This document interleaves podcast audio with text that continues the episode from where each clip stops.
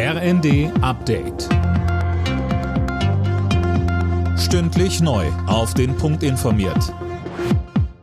Ich bin Dirk Jostes. Guten Morgen. Der Tankrabatt bleibt. Das hat ein Sprecher der Ampelregierung klargestellt. Bundeskanzler Scholz erklärte aber, man werde genau hinschauen, ob die Mineralölkonzerne die Steuersenkung auch weitergeben. Sönke Röhling deshalb begrüßt Scholz auch den Vorschlag von Wirtschaftsminister Habeck, das Kartellrecht zu verschärfen. Ja, und damit ist er nicht allein. Auch der Vorsitzende der Monopolkommission Kühling sagt, das geht in die richtige Richtung. In der Stuttgarter Zeitung macht er aber klar, dass das nicht kurzfristig wirkt und mit dem aktuellen Personal auch nicht zu schaffen ist. Der Handelsverband kritisiert dagegen, dass die Mineralölkonzerne auch dann belangt werden sollen, wenn ihnen keine Preisabsprachen nachgewiesen werden können. Das begünstige willkürliche und politisch motivierte Entscheidungen, so Hauptgeschäftsführer Gent im RD-Interview.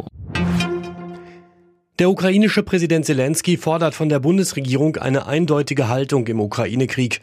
Deutschland dürfe keinen Spagat zwischen der Ukraine und Russland versuchen, so Zelensky im ZDF. Er forderte erneut schnellere Waffenlieferungen.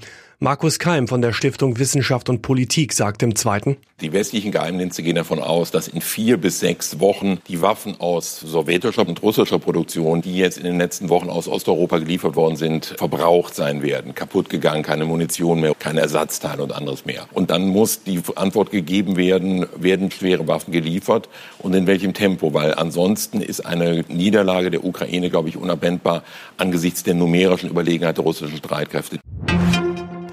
Die Bundesregierung stellt die Weichen für die Legalisierung von Cannabis.